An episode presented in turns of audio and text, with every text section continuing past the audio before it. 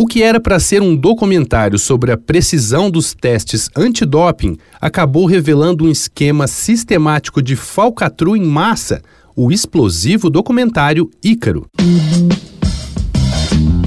Dois pontos. Uma conversa sobre quase tudo com Daniel Almeida.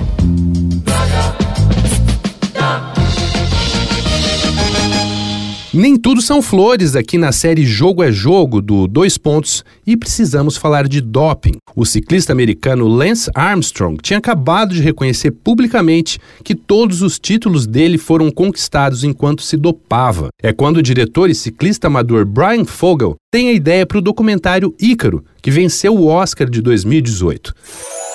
A ideia era ele também se dopar e tentar burlar o sistema antidoping. Para isso, ele pede ajuda para vários especialistas, mas ninguém topa se queimar com isso, né? Até que rola a primeira reviravolta do filme. Ele é apresentado ao Dr. Grigory Rodchenkov, responsável pelo laboratório antidoping de Moscou, que na maior naturalidade topa ajudar Fogel.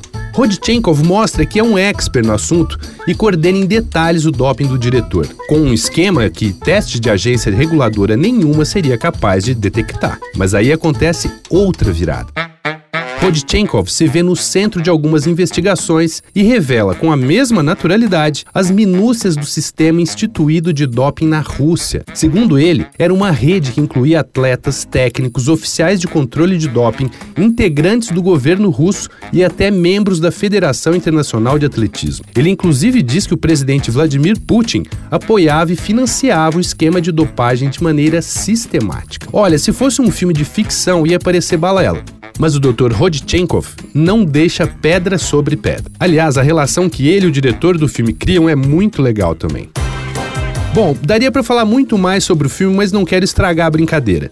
Vai lá, o documentário está disponível na Netflix. Aproveita, entra no arroba Danico Illustration e veja as ilustrações que eu estou fazendo inspiradas na série Jogo é Jogo.